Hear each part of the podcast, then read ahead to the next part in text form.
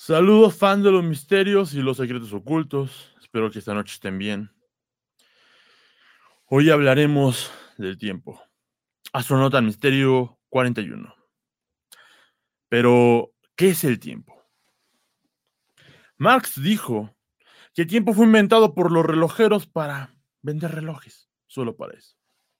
Y el tiempo se ha ido desarrollando con nuestra historia. Es algo que en sí no entendemos, solo dejamos ser, solo dejamos que el tiempo domine nuestras vidas y pues existe. Pero nuestro cerebro, realmente no entendemos cómo nuestro cerebro, esta máquina de neuronas que nos permite soñar, hacer cosas, crear, de hecho podemos crear ilusiones que estén lejos de la realidad nos hace ver colores, ustedes lo saben. En sí no vemos colores, sino simplemente una decodificación de ondas de luz de distintas frecuencias. Y de hecho creamos tantas cosas en sí que realmente no entendemos, solo somos, solo dejamos ser, solo dejamos que nuestro cerebro entienda el tiempo.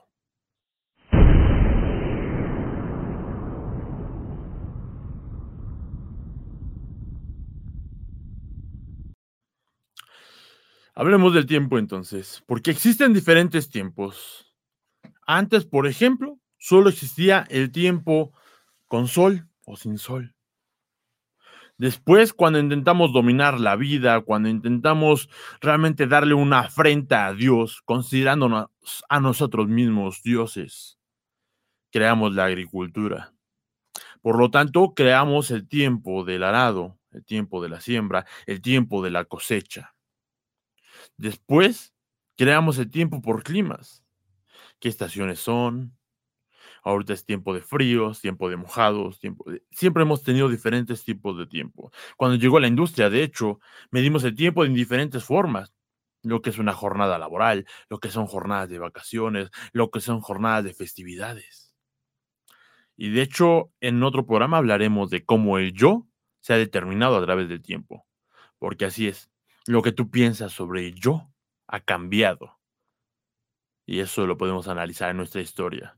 Y podemos ver quizá hacia el futuro. Aunque hoy podemos decir que quizá el futuro no existe.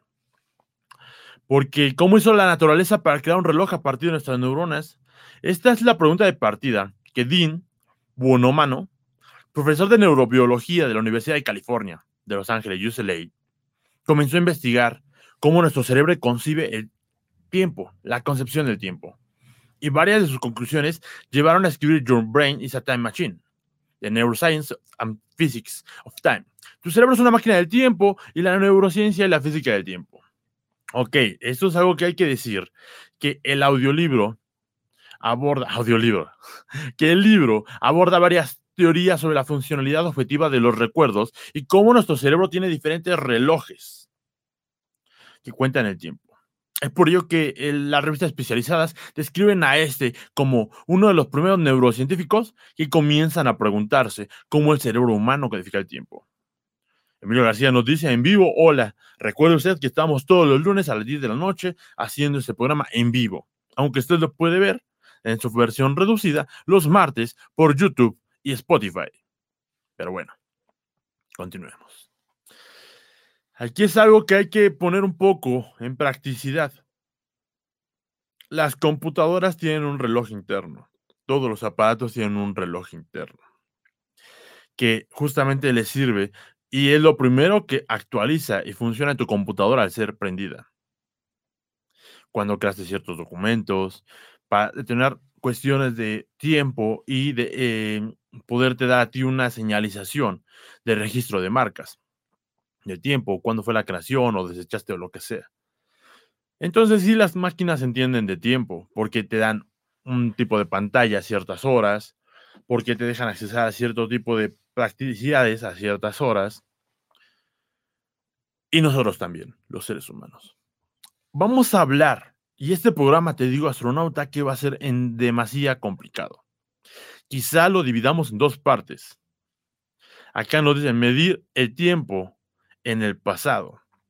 Sí, de hecho, como lo dije al principio del programa, Marx decía que simplemente la invención del tiempo la inventaron los relojeros para vender relojes.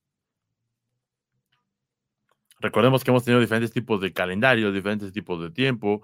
Recuerden, de hecho, que en sí hay una razón de por qué todo va en 60 segundos, 60 minutos, pero no lo abordaremos eso hoy. Porque hoy hablaremos de algo que es necesario, el albedrío, el concepto de libre albedrío. ¿Qué es? Y eso tiene una respuesta que tiene que ver en cómo se elija definir en sí el libre albedrío. Yo elijo cuál es la definición, yo tengo esa libertad y tú también. Es una decisión que toma mi cerebro. Una manera de decirlo es que el libre albedrío son las decisiones que toma mi cerebro que a la vez define lo que es. O sea, realmente ese concepto va más allá de la física y de la ciencia, lo trascende, no es algo que en sí podemos plantear como algo definido, porque depende de un contexto de cada quien. ¿ok? ¿Por qué estoy hablando de esto? Porque de acuerdo con la ley de la física, el libre albedrío no existe. Entonces, esta es una contradicción, porque todo debe de obedecer las leyes de la física. Nada puede estar fuera de ese rango. Entonces, aquí entra otro elemento que tenemos que tener en cuenta para hoy, el determinismo. Y gracias a estas dos ideas vamos a tener dos visiones de tiempo, según este autor, que nos dice que el futuro en sí no existe. O que ya está determinado, ya está previsto. Aquí, astronauta del misterio, déjame decirte que eso es en demasiado importante entenderlo. Porque en la filosofía y en la física y en la física em, teórica se trata de tomar posturas. Esto es necesario para que tú de ahí puedas establecer ideas y trabajarlas. La filosofía para eso es. No nos vamos a clavar con la falsa filosofía de farmacia que muchos por haber leído Marx y ciertos libros de economía confiesan demasiado que sus ideas la verdad es que son chairas, pero no tienen una practicidad y la filosofía en sí tiene que tener una practicidad, tiene que servir de algo. Entonces tenemos estas dos posturas, dos visiones que te pueden ayudar a ti a entender tu propio presente y hacer las cosas. Una es que el futuro no existe, porque aún no hemos tomado esas decisiones que nos van a llevar a él. Y la segunda es que ya todo está determinado y que todo está definido, porque además no podemos obviar las leyes de la física. Entonces, bueno, de nuevo una vez. Decimos que el futuro no existe porque es imposible predecir lo que van a hacer las personas o cómo se van a comportar. Por ejemplo, si yo te pido que elijas un número entre el 0 y el 1000, es imposible que yo pueda adivinar qué número van a elegir. Aquí voy a hacer un paréntesis porque algún día vamos a hablar sobre ese misterio de la gente que lee la mente, la telepatía. Y bueno, pero hoy sabemos que en parte no es posible.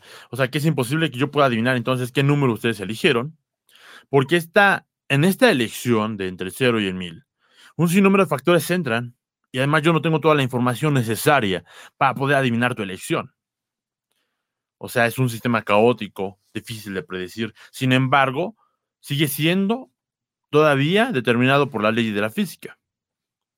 Bueno, lo que trato de decirte es que la gente se incomoda porque eh, la idea de que nuestras decisiones están limitadas o determinadas por ciertas leyes, pues no nos gustan. O sea, realmente podremos decir que el albedrío en sí es una ilusión. Aunque lo que acabo de decir es que no significa que nuestras decisiones en la práctica todavía están predeterminadas, ¿no?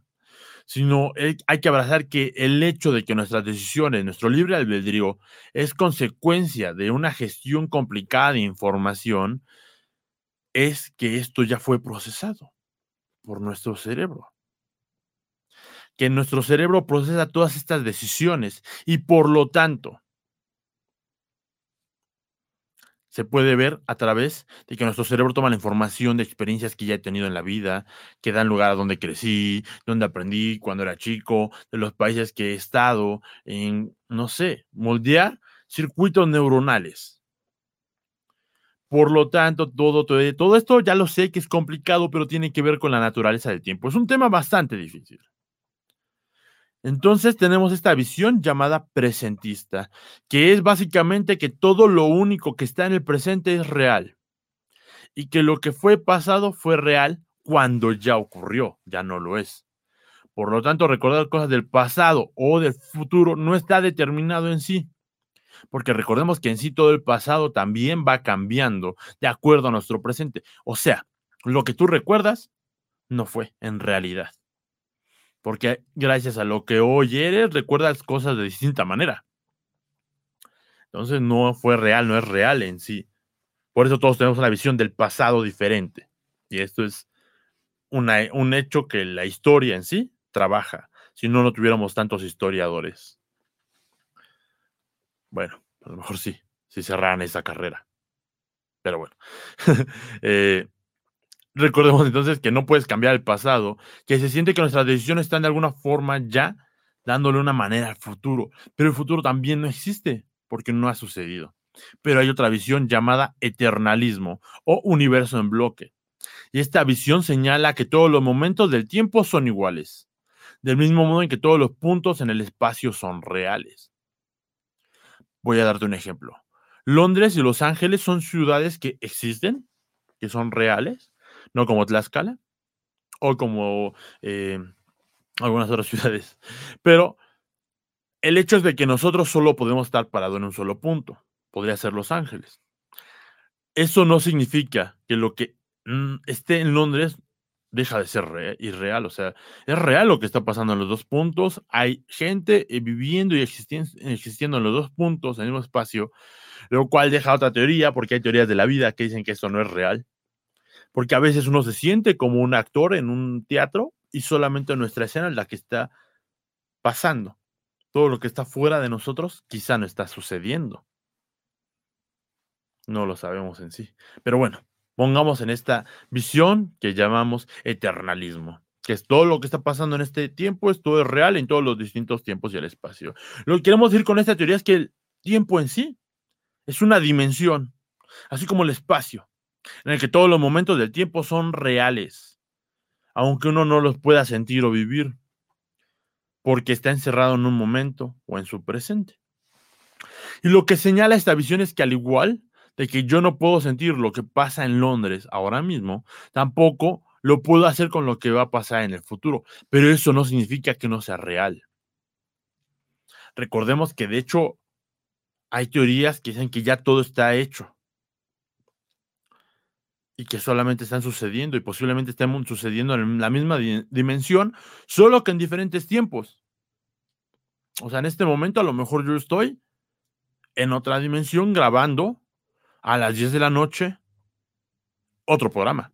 El siguiente programa es ¿Quién es el diablo? ¿Qué es el diablo?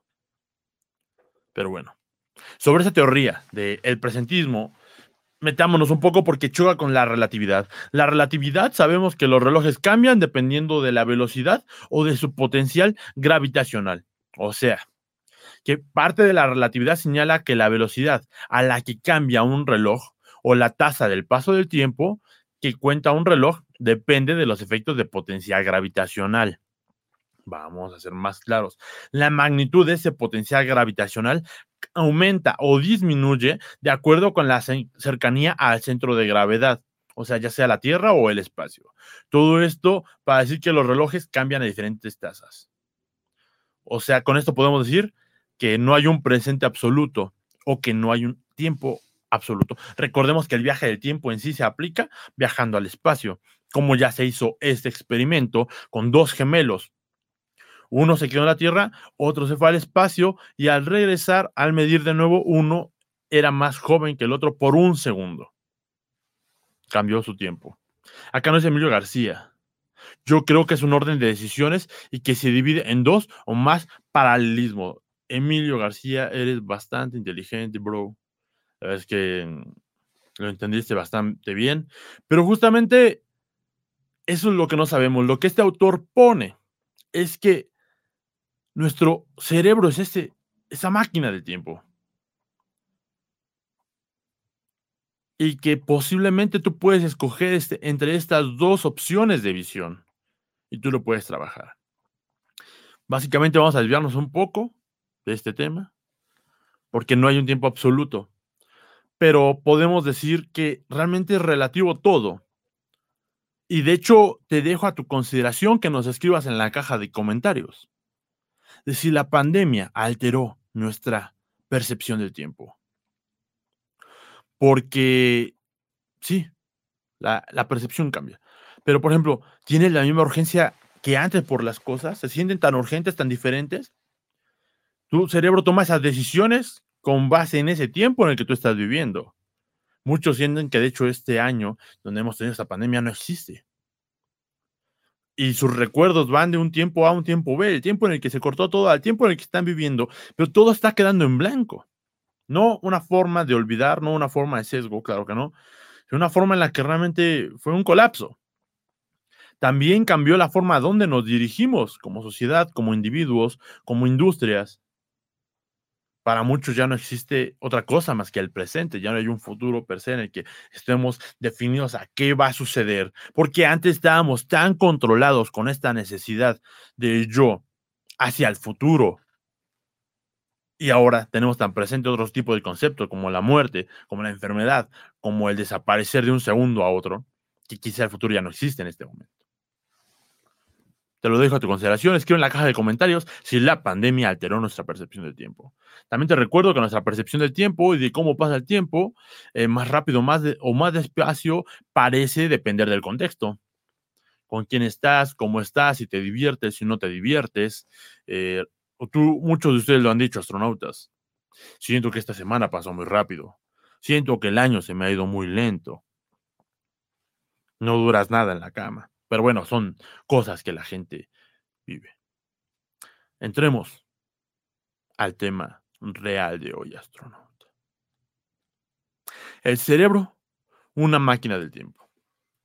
El cerebro es una máquina perfecta de tiempo. Y esto hay que tener cuidado porque son dos conceptos.